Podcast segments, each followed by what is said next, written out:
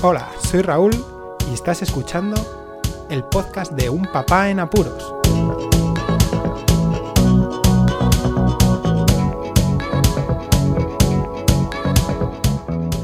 Hola, puedes escuchar, bienvenidos a un nuevo episodio del podcast de Un Papá en Apuros en este confinamiento día 18. Y hoy voy a hablar de las mascarillas, pero de una forma más específica que aquella en la que comenté cómo estaban haciendo estas mascarillas de forma casera. Os lo voy a comentar un poquito más detenidamente para entender el problema, entender un poco el tema de las mascarillas y para qué se tienen que servir y también voy a dar un consejo a las autoridades, si me escuchan, para que hagan el favor de dar una pequeña formación muy sencilla. En primer lugar, el tema de las mascarillas. Hay dos tipos principales de mascarillas que vemos más o menos generalmente. Las primeras son las mascarillas quirúrgicas, que son aquellas que son como una gasa, ¿no? Que tienes un par de cuerdecillas que se ponen detrás de las orejas y es como un rectángulo que, pum, se pone en la boca y en la nariz para así no echar tus partículas al exterior. Se utilizan, pues eso, en ambientes en los que necesites que el campo donde vas a trabajar no se llene de tus mierdas. Así de claro. De tu asquerosidad, de tus partículas. En este caso, este tipo de mascarillas no sirven para prevenir el contagio, porque lo que queremos es que no entre, además de que no salga. La Organización Mundial de la Salud, que es esa organización a la que tenemos que echar un ojo y tener en cuenta sus directrices, nos dice que no es necesaria este tipo de mascarillas en los ambientes normales, que es necesaria solo y exclusivamente en ambientes hospitalarios o en un ambiente normal en el que la persona piense que está contagiada o lo está del virus. Estas mascarillas, que no son quirúrgicas, son autofiltrantes. Eso significa que tienen un filtro y lo que permite, lo que no permite es que entren cosas del exterior, además de no echar las nuestras también. Por lo tanto, esa es la gran diferencia que existe con las mascarillas quirúrgicas. Este tipo de mascarillas autofiltrantes se rigen bajo la normativa europea UNE en 149 y hay tres tipos.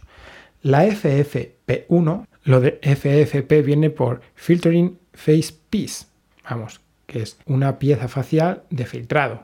Este tipo de mascarillas, las FFP1, tienen una eficacia de filtración mínima del 78% y un porcentaje de fuga hacia el interior máximo del 22%. Y eso se utiliza para partículas de tipo inerte, de un tamaño medio, que en este caso no nos sirve. La FFP2 tienen una eficacia de filtración mínima del 92% y un porcentaje de fuga hacia el interior máximo del 8% y se utiliza frente a ciertos aerosoles de baja o moderada toxicidad. Y luego están las FFP3, que tienen una eficacia de filtración mínima del 98% y un porcentaje de fuga hacia el interior máximo del 2%. Y aquí ya se utilizan frente a ciertos aerosoles de alta toxicidad y partículas mucho más pequeñas.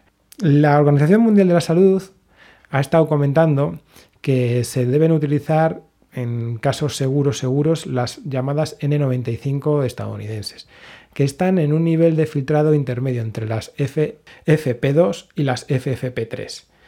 Aquí en España se aconseja que con las FFP2 es suficiente, ¿vale? Pero si se tiene una FFP3, mejor que mejor. Ahora bien, lo más importante de todo esto es que la gente no las usa debidamente deberían de hacer caso a las recomendaciones de la Organización Mundial de la Salud a la hora de utilizar las mascarillas. Y aquí va el tema referido a que deberían de darse cierta formación por las autoridades competentes, por los gobiernos de cada país. ¿Cómo? Pues al igual que se forma diciendo lo que se debe hacer de forma general, viendo que la gente utiliza las mascarillas y los guantes, deberían de formar mínimamente, al menos, para saber cómo se deben utilizar correctamente. Lo digo porque ahora vas por la calle o vas al supermercado y te sientes como si fueras de carnaval y tú no estuvieses disfrazado.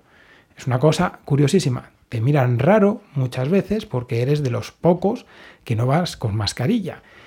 Yo, sabiendo el tema, lo que pienso es que el resto ya están infectados. Pero bueno, el tema es que os voy a leer las recomendaciones de la Organización Mundial de la Salud para que tengáis en cuenta cómo se utilizan las mascarillas.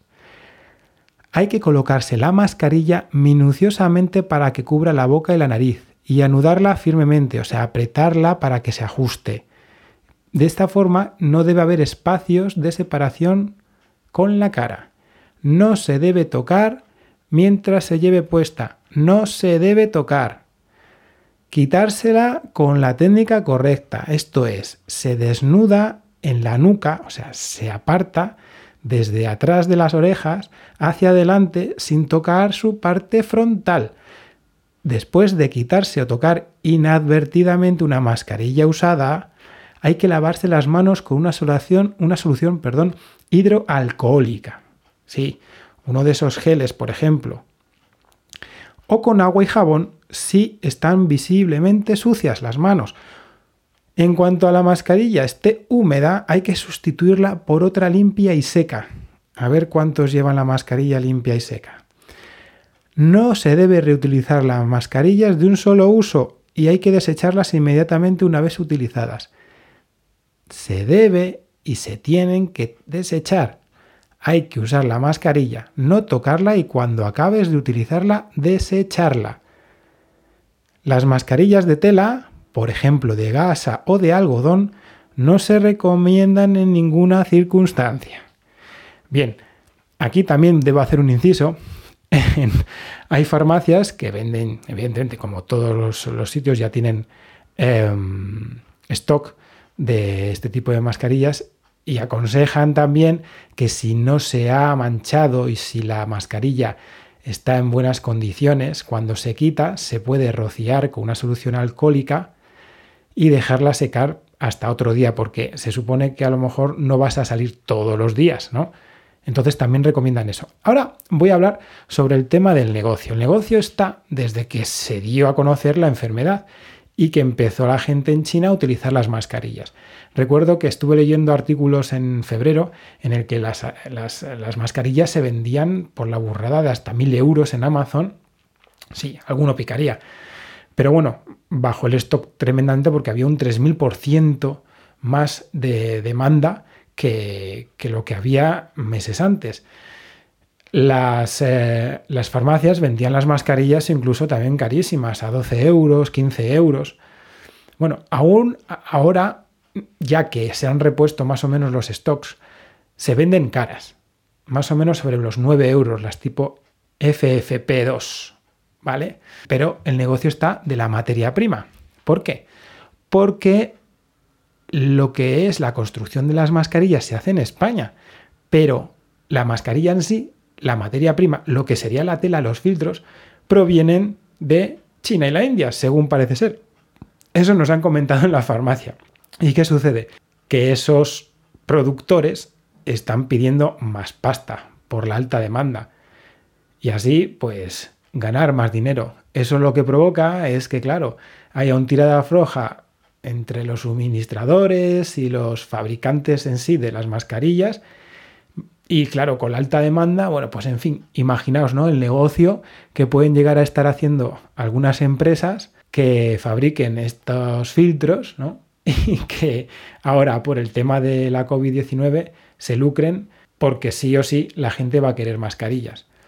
Pero sobre todo me quería quedar, eh, quería que quedase claro, perdón, que hagan caso a las recomendaciones de la Organización Mundial de la Salud, que es mejor no utilizarla en el caso de que no estés contagiado, que utilizarla mal, porque puedes tocar alguna superficie manchada y las manos se lavan muy fácil, pero si estás tocándote la cara sin querer para, por ejemplo, colocarte la mascarilla, ya has aumentado muchísimo las probabilidades de contagio. En fin, que esto es todo un mundo. Quería hablar sobre este tema, más aún que además he salido de nuevo al supermercado y aquello ya es un show. Se está relajando la gente, lo sigo diciendo, es normal, ya llevamos casi tres semanas de confinamiento. He visto muchísima más gente, evidentemente muchísima más gente con mascarillas y guantes y en otro podcast comentaré el tema de los guantes porque de eso sé muchísimo y es una pena, es una pena. En fin, Comentad a ver si veis lo mismo que yo. Eh, seguro que los que estáis utilizando mascarillas de forma más o menos continuada y sobre todo los profesionales entendéis de lo que hablo. Y nada más. Muchísimas gracias por escucharme. Un saludo y hasta luego. Podéis contactar con un papá en apuros mediante el correo electrónico abierto las 24 horas del día, unpapaenapuros@rauldelapuente.com. También podéis seguir las cuentas de Twitter y Facebook oficiales, arroba unpapaenapuros. Estamos en todas las plataformas de podcasting y para que incluyáis el programa en vuestro gestor de podcast favorito podéis utilizar la dirección corta bit.ly barra. Para que no os preocupéis, toda la información sobre el podcast se encuentra en unpapanapuros.rauldelapuente.com y también en las notas de cada episodio. Por cierto, no os olvidéis de dejar una reseña en iTunes, dar un me gusta en iBox y compartir cada episodio en las redes sociales. Así nuestro podcast será más visible y llegará a más gente. Muchas gracias, Poz Escuchas.